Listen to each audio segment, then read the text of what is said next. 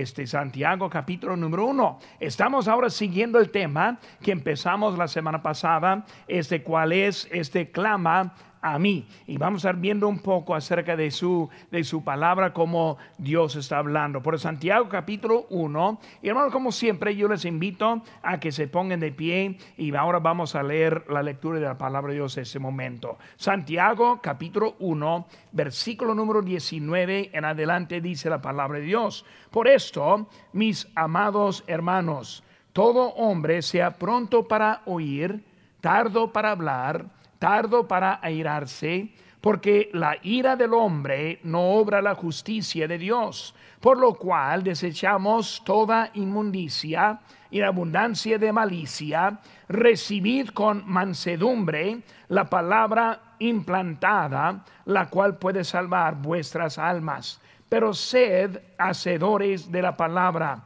y no tan solamente oidores, engañándoos a vosotros mismos porque si alguno es oidor de la palabra, pero no hacedor de ella, este es semejante al hombre que considera en su espejo su rostro natural, pero él se considera a sí mismo y se va y luego olvida cómo era.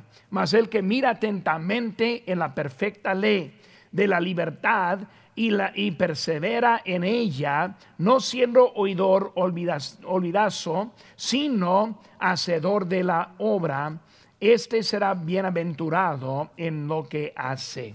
Vamos a hacer una palabra de oración y luego vamos a ver un poco su palabra en ese momento. Padre Santo, gracias te damos por este momento que tenemos. Te pido, Señor, que tú nos hables a través de tu palabra. Señor, gracias por lo que has hecho en nuestras vidas y aunque no entendemos muchas cosas, sabemos que tú estás en control de nuestra vida. Bendice el tiempo que tenemos en tu nombre precioso que te pedimos. Amén. Aquí estamos, hermanos, en Jeremías 33:3 dice, "Clama a mí y yo te responderé y te enseñaré cosas grandes y ocultas que tú no conoces. Hermanos, cuando hablamos de, de clamando a Dios, y quiero hablar ahora como una iglesia, debemos estar clamando a Dios. Hermanos, tiempos difíciles requieren un Dios fuerte. Y cuando estamos en tiempos fáciles y el trabajo es muy fácil, la vida muy fácil, es menos necesario estar dependiente al Señor. Y muchas veces las dificultades son las cosas que nos traen más cerca de nuestro Señor.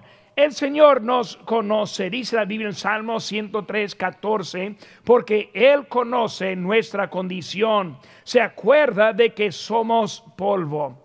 Dios nos conoce, Dios nos ama, Dios nos cuida. Y la cosa que está diciendo aquí es que debemos clamar y esperar a Él. Hermanos, cuando hablamos de eso, debemos este, ver cómo voy a estar hablando de ese mensaje. Es que es tiempo de dejar la asistencia. Un poco raro que un pastor diría eso, pero es tiempo para dejar la asistencia. Ahora, cuando yo veo el auditorio ahora en ese momento, ya hemos dejado la asistencia y por ahí estamos cumpliendo lo que estoy diciendo. Pero hermanos, yo leí un artículo del internet que dijo, un señor dijo, he ido a la iglesia por 30 años, no fallo en mi asistencia.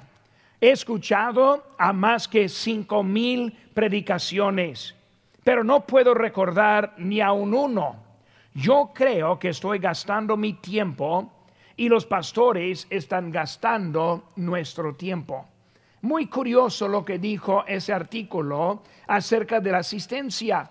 Si vamos y no recordamos, no retenemos, pues para qué está beneficiándonos a nosotros.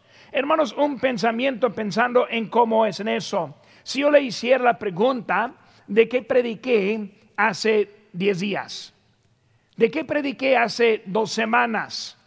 Y pues tal vez buscando papeles y va a encontrar algo, pero cuando hablamos de semana tras semana, obviamente no podemos retener todo lo que estamos aprendiendo. Hermano, cuando pensamos en la iglesia y cómo vamos a la iglesia, vemos que todos van por maneras diferentes. Hay algunos que van a la iglesia por hábito. Su costumbre es levantarse la mañana domingo, alistarse, cambiarse, bañarse, ir a la iglesia. Es hábito. Es hábito volver en la tarde. Es hábito estar el miércoles. Otros van porque quieren estar con sus amigos y ellos van por las razones sociales, o sea que quieren estar con sus amigos y andar con ellos.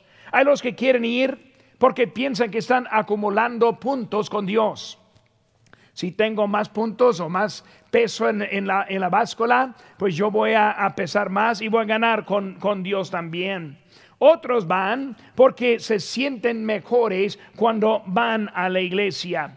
Pero hermano, cuando hablamos de lo que es la razón por lo cual que vamos a la iglesia, déjeme hacerle una pregunta. La pregunta es, ¿cuánta, ¿cuáles comidas comió la semana pasada? ¿Cuáles, ahora, cuáles platillos puede recordar de lo que comió? ¿Qué comió el día de la semana pasada, el día martes de la semana pasada?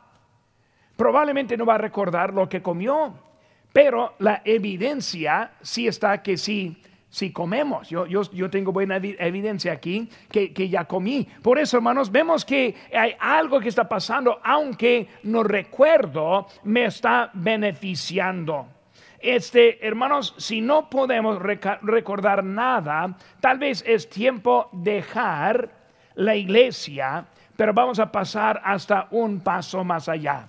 Por eso, hermanos, viendo en eso, quiero agarrar su atención un momento, un minutos para aprender un poco de la palabra. Primera cosa, hermanos, vamos a la iglesia para oír. Vamos a la iglesia para oír. Aquí en versículo 22 dice, pero sed hacedores de la palabra y no tan solamente oidores. Ahora, ¿qué está diciendo aquí? No solo oidor. No está diciendo no oír no solo oidor, o sea que simplemente escucha, pero no hace nada. Ahora, si no escuchamos, no podemos hacer nada. Este, hace años hablando con un, este, un papá y él estuvo hablando de sus hijos y dijo algo así, dijo que mis hijos saben cuando no digo nada, estoy diciendo algo. Y para mí me dio risa. Yo pensé, ¿cómo van a saber si no está diciendo nada? Este, él tuvo una manera para platicar de no, platicar. Ahora, para mí, yo prefiero. Si mi papá quiere que yo levante mis, juguetes, dígame. Si lo que queremos, pues debemos decir. Pero hermanos, si no sabemos cómo podemos obedecer a nuestro Dios. Pues no está diciendo que no debemos oír, sino está diciendo no solamente, no solamente oidores. Hermanos, con, eh, Dios, nos ha dado este, una vida en que nosotros aprendemos con los cinco sentidos. Y cuando pensamos en nuestros sentidos que tenemos, tenemos el sentido de la vista. Viendo algo, aprendemos. Es el sentido más usado por los niños. Un ejemplo, un niño agarra un juguete. ¿Por qué? Porque está muy suave. Le gusta, lo agarra, empieza a jugar. Otro niño lo ve y lo quiere. Porque está viéndolo. Por eso usando ese sentido de la vista ese, para tratar de, de ganar algo en eso. Pero también está el sentido de oído. Un sonido. Damos vuelta para ver lo que era que sonó. Y por eso el oído. También sentido del olfato este, entrando en la guardería de los infantes, yo sí sé que es una guardería de los infantes, porque hay olores distintos en la guardería.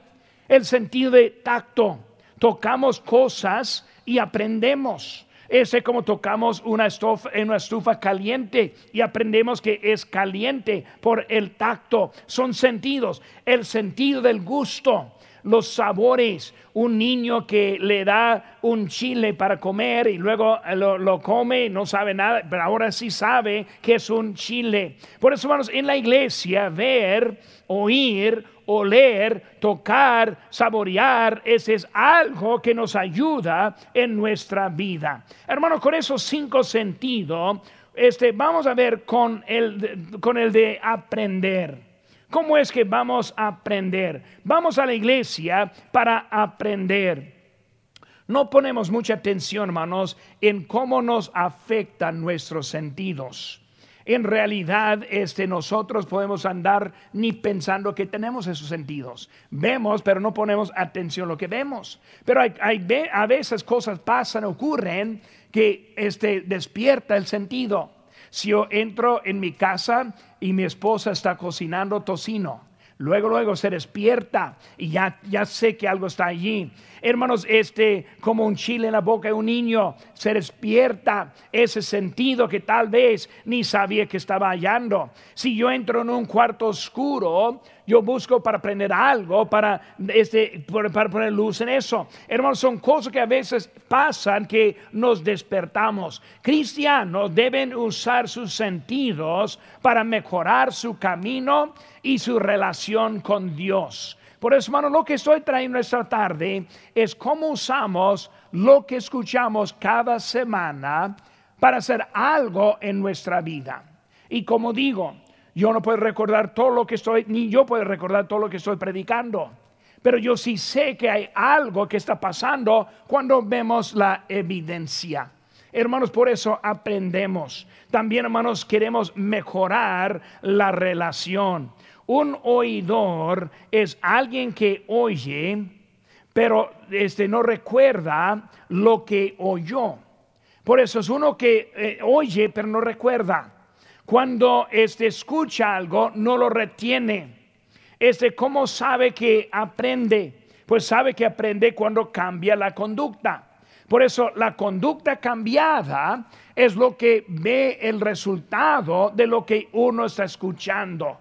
Pues nosotros aprendemos. Por eso vamos a la iglesia para oír primeramente. Segunda cosa, hermanos, vamos a la iglesia para incluirle a Dios en las actividades. Versículo 23 dice, porque si alguno es oidor de la palabra, pero no hacedor de ella, ese es semejante a un hombre que considera en un espejo su rostro natural. Pero vemos, hermanos, que este, vamos a la iglesia para incluirle. ¿Por qué? Hermano, yo quiero que mi conducta cambie. Yo quiero que mi manera de vivir es diferente. Yo no quiero seguir la misma manera siempre en mi vida. Por eso yo voy, ¿para qué? Para hacer algo, para que cambie algo en mi vida. El espejo tiene su función. Ese, el espejo nos muestra cómo estamos. Por eso nos levantamos en la mañana, vemos al espejo y nos asusta, ¿verdad? Uf, el pelo anda en, todos lados y ahí está todo. Pues ese espejo es para ayudarme, para que yo sepa lo que necesito hacer en la mañana para prepararme para salir. Las muchachas, ellas pasan mucho tiempo delante del espejo ella quiere su cabello perfecto, maquillaje perfecto, los labios, los ojos, todo, todo perfecto. Ahora los jóvenes, este, hombres, ellos a lo mejor ni saben para qué es un espejo, salen como sea y no hay problema con eso. Pero hermanos, el espejo no te cambia, sino te muestra las, las fallas, te muestra lo que necesita hacer. En realidad yo creo que hay algunos que prefieren una foto que un espejo. Y si yo puedo sacar una foto que como yo quiero ver y ponerlo allí, pues ver, ah, perfectamente, ahí estoy, ¿verdad? Una foto de casi, tal vez hace dos, 20 años por ahí, ahí estoy lo que quiero ver. Pero hermanos, este, el espejo, su función no es para mostrarme qué tan guapo soy sino es para mostrarme lo que necesito en mi vida. Por eso el apóstol Pablo está hablando aquí, digo, este, este Jacobo está hablando aquí acerca de lo que es ese espejo. Por eso el espejo tiene su función, también el espejo tiene su finalidad. Este es como este, tener un espejo eh, este, de, con una finalidad. El espejo no es un adorno. El espejo no es algo para ver y pensar que es suave, no, tiene su finalidad en que es. Lo ve, pero ni modo. Lo tiene, pero no es para ayudarle en nada. Hermano, muchos van a la iglesia y van, escuchan, pero ni modo. Muchos se quieren consejos, escuchan, pero ni modo. Porque no están usando, no, no hay una finalidad con ese espejo. Cuando yo uso el espejo, ahora lo veo Ahora necesito hacer unos arreglos para poder salir. Y por eso ando ahora arreglándome, alistándome y luego ya estoy listo. Pero hermano, si no lo uso para la finalidad, se convierte simplemente como un adorno. lo paso, pero no me afecta, no me ayuda en ninguna manera. Hermano, muchos así van, escuchan los mensajes, piensan, ah, qué bueno, ah, qué bíblico, predique, pastor, pero su conducta no cambia. Es igual que el hombre que ve al espejo, cabellos en todos lados, y piensa, pues ni modo, y sale así. Por eso no le ayudó en la función y la finalidad que tuvo ese espejo. Hermanos, también vemos, Dios quiere formarnos. Dios quiere formarnos. El espejo es para eso. El espejo es para que yo ponga mi corbata y yo la aseguro que esté allí derechito. no, nunca me gusta una corbata que está muy chueca. Yo la quiero derechito. Por eso, hermanos, yo la veo. El espejo es para ayudarme en eso. Dios quiere formarnos en nuestra vida. Él quiere que Él sea lo céntrico de la Biblia. Este, hermanos, incluirlo eh, es, es igual a este, eh, digo, excluir es igual como no tenerlo. Él quiere que nosotros, Él, él quiere la parte prioridad en la vida. Él tiene poder para cambiar nuestras vidas. Filipenses 2.13 dice, porque Dios es el que en vosotros produce así el querer como el hacer por su buena voluntad. Ahora, Dios quiere hacer algo en su vida. Y luego estamos viendo ahora, clamando a Dios, Señor, yo quiero que mi vida sea cambiada. Señor, yo no quiero andar. Señor, yo no quiero seguir en mis fallas. Y por clamo a Dios. Y luego Dios dice, ahora aquí está el espejo. Úsalo ahora para empezar a ayudar. Hermanos, es el culto en que estamos hablando hoy en día. Vamos a la iglesia para oír. Vamos a la iglesia para incluir. Vamos a la iglesia para aprender. Ahí en versículo 25. Mas el que mira atentamente en la perfecta ley, la de la libertad, y persevera en ella, no siendo olvidadizo, sino hacedor de la obra, ese será bienaventurado en lo que hace. Por eso, hermanos, atentamente en la perfecta ley. ¿Qué estamos hablando, hermanos? Del, del espejo. Aquí es nuestro espejo. Nosotros la abrimos, la leemos. Yo encuentro mis fallas. Yo encuentro lo que necesito hacer en mi vida. Yo encuentro la dirección que me falta. Yo encuentro la desobediencia que hago. Y ese ahí es para, dice, mirar atentamente en la perfecta ley por eso es para ayudarme no olvidar, sino aprender de lo que estoy viendo. Por eso, hermanos, Dios quiere que nosotros usemos su palabra para ayudarnos a nosotros. Él quiere formarnos, Él quiere cambiar lo que somos. Es para que nosotros aprendemos. Aprender cuando, digo, aprendemos cuando retenemos. La muestra de lo que aprendemos es lo que retenemos. Es la maestra, pregunta a un alumno, ¿sabe dónde está Egipto? Y el alumno dice, pues sí, sí usted dónde está. Pues entonces muestre dónde está. Y si no le puede mostrar es porque no sabe. Este, muchas veces no saben, este, piensan que saben. Este, tenemos nuestra nieta, este, Eva, ella estuvo este, diciendo sus ABCs a mi, a mi hija Ángela. Estuvo diciendo ABCD, así, así estuvo haciendo. Y luego ahí estuvo aprendiendo. ¿Cómo sabía eso? Eso aprendiendo. Hermanos, los hábitos muestran lo que nosotros retenemos. La vida, cuando yo entro en mi cuarto oscuro, ni pensar, voy al apagador y lo prendo.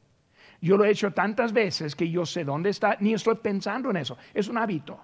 Yo entro en, un lugar y hago cosas, ciertas cosas. Cuando tengo hambre, directamente al refrigerador. Yo sé dónde está, ni tengo que pensar. A lo mejor mi esposa debe cambiar posición para hacerme un, un, truco con eso. Pero hermanos, la vida es que aprendemos hábitos que nos ayudan a formarnos en nuestra vida. Lo que necesitamos son hábitos bíblicos que nosotros respondemos en la forma bíblica. Hermanos, deben ser hábitos que no cambian en su vida. Por ejemplo, yo sé que hoy en día no podríamos estar aquí en la casa de Dios, pero debe tener una rutina fija en que en su asistencia. Sus hijos deben saber que sus padres van a la iglesia todas las veces y siempre puntuales a tiempo. Deben aprender algo que nosotros les enseñamos de nosotros. Cuando yo salgo a la oficina, yo voy directo a mi casa sin pensar en cómo llegar. Este, hay cosas automáticas que nosotros aprendemos cuando estamos poniendo en práctica. Por eso, escucho un mensaje no recuerdo exactamente de, lo que trató, pero lo que trató me está cambiando.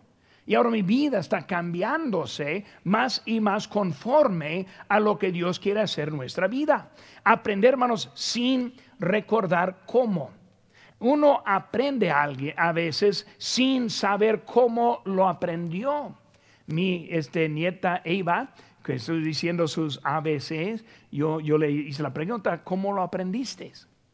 Y él dijo, yo no sé. Él no sabía cómo lo aprendió, pero sí lo aprendió. Hermanos, cuando yo este, aprendí cosas en la vida, muchas veces no sabemos cómo ni cuándo. Cuando aprendió el peligro del fuego o que los cables luz que, que le da toques, ¿Cuándo aprendió que no debe robar o que no debe cruzar la calle sin ver este, las cosas que pasan ahora están adentro, hasta ni saben exactamente cómo? Vamos a la iglesia para aprender y lo que encontramos es un cambio. Por eso, hermanos, cuando yo voy a la iglesia, aprendo de los mensajes, mi conducta empieza a cambiar y ahora yo no sé por qué están cambiando esa, esa conducta y luego lo que estamos viendo es que estamos aprendiendo hasta que a veces sin propósito en la vida. El cambio, hermano, demuestra lo que aprendimos. Vamos a la iglesia para aprender y lo que encontramos es un cambio en la vida. No está mal ir a la iglesia para aprender hasta que en realidad es algo bien. Está bien aprender, está bien la escuela eh, para aprender, pero hay algo más que en eso, es, seguir aprendiendo. Por eso, hermanos, la, conducta empieza a cambiar automáticamente. Por eso, hermanos, vamos a la iglesia para oír y para incluir a Dios, para aprender. Número cuatro, nos vamos a la iglesia para ser la iglesia. Es la parte principal. Yo dije cuando comencé el mensaje, es tiempo de dejar la asistencia. ¿Por qué es tiempo de dejar la asistencia? Porque es tiempo empezar a ser la iglesia. Hemos hablado mucho en estos, estas semanas acerca de que ahora que no estamos aquí juntos, no podemos ir a la iglesia, sino ahora necesitamos ser la iglesia. Por eso ahora estamos hablando de cómo es que ser la iglesia. Ser la iglesia, hermanos, este es por ser un hacedor, un hacedor. La mejor manera para aprender es por hacerlo este, si es necesario observar, escuchar, pero llega el momento que simplemente si lo va a aprender es porque lo está haciendo. Jesucristo nos mostró la vida por el ejemplo que él, que él, vivía. Dice en Hechos 1.1, en, el, en el primer tratado, o oh, Teófilo, hablé acerca de todas las cosas que Jesús comenzó a hacer y enseñar. Jesucristo ahora está mostrando por el hacer. Por eso, hermanos, como padres, yo enseño a mis hijos cómo vivir correctamente por vivir correctamente, no por decirle. Por hermanos, seguimos y la vida sigue adelante cuando nosotros aprendemos cómo vivir lo que hemos aprendido. Por eso, hermanos, hacedor. Y luego, segunda cosa es oidor. Oidor. Nunca he conocido a alguien que siempre quiere consejos, pero nunca los pone en práctica. Pues si no, yo le doy una lista de los que yo tengo que son así. Eh, hermanos, este no lo pone en práctica. Un oidor es uno que oye, pero no lo hace. Ahora, ¿qué es esa persona? Pues este, literalmente uno que oye no hace es un hipócrita. Este, cuando vemos eso siempre está viendo los problemas en otros, pero no en sí mismo. Un oidor es uno que ve al espejo y simplemente dice, pues ni modo, ahí estoy, así soy, un oidor. Un oidor nunca llega de la cabeza hasta el corazón. Hermanos, un asalariado es uno que simplemente entra para cumplir su trabajo, pero no es del corazón. El ministerio es mucho más que un trabajo. el ministerio es algo del corazón. Si no llega de la cabeza hasta el corazón, nunca va a hacer nada en, el ministerio. Este, por eso, hermanos, muchas veces simplemente oímos, pero no hacemos. Este hace solo lo que deben hacer. Un oidor es uno que hace una burla a Dios. Dice la Biblia en Gálatas 6, 7 no os engañéis, Dios no puede ser burlado, pues todo lo que el hombre sembrare, eso también segará. Hermanos, el oidor este es uno que está engañando a sí mismo. Vemos aquí en versículo 22, pero sed hacedores de la palabra y no tan solamente oidores, engañándonos a vosotros mismos. Versículo 25 mas el que mira atentamente en la perfecta ley de la libertad y la persevera en ella, no siendo oidor olvidadizo, sino hacedor de la obra, ese será bienaventurado en lo que hace. Por eso, hacedor, oidor, últimamente hermanos, el cuerpo de Cristo, el cuerpo de Cristo. Hermanos, debe asistir a la iglesia porque usted es la iglesia. En esta tarde, hermanos, cuando yo vine aquí a la iglesia, yo traje mi brazo. Cuando yo vine a la iglesia, hermanos, yo traje mi pierna. No la dejé atrás. Ahora, ¿por qué la traje? Pues obviamente pues tuve que traerla. Pero hermanos, yo la traje porque es parte de mí. Cuando unos pueden andar sin asistir, están diciendo que no es parte de esa persona. Hermanos, este, hay cosas que debemos estar haciendo. Cuando, cuando, no ve, cuando uno no ve la importancia de la iglesia, muestra una falla en su propia vida. Como el Señor del, del Internet, hablando de cinco mil mensajes, está gastando su tiempo y el pastor está gastando el tiempo. Eh, ¿Por qué, hermanos? Porque no es como el, el brazo, no es como la pierna él tiene la falla, es un oidor. Muchas veces, hermanos, porque ni es un creyente, solamente imitando lo que es, pero nunca ha hecho nada en su corazón. Dios nos ha dado el gran privilegio, no solo ir a la iglesia. Cuando yo hablo con otros que van a la religión y hablan de sus cultos que hacen, simplemente entran y salen, no aprenden mucho, no, ven mucho cambio. E, es el problema. La iglesia no es el lugar, sino que somos nosotros. Y así como estamos aquí juntos, Dios empieza a hacer cosas tremendas en nuestras vidas. No oidores, sino también hacedores. Clama a mí. Vamos a la iglesia para oír, para incluir a Dios en nuestras actividades, para aprender y luego últimamente, hermano, para ser una iglesia. Hermano, Dios nos ama. Dios nos, puesto nos ha puesto aquí para su gloria. Y hermanos de la iglesia, están contentos que aunque estemos en hogares diferentes, estamos juntos en espíritu. Un día pronto vamos a estar aquí otra vez. Pero hermanos, hasta ese día vamos a seguir adelante.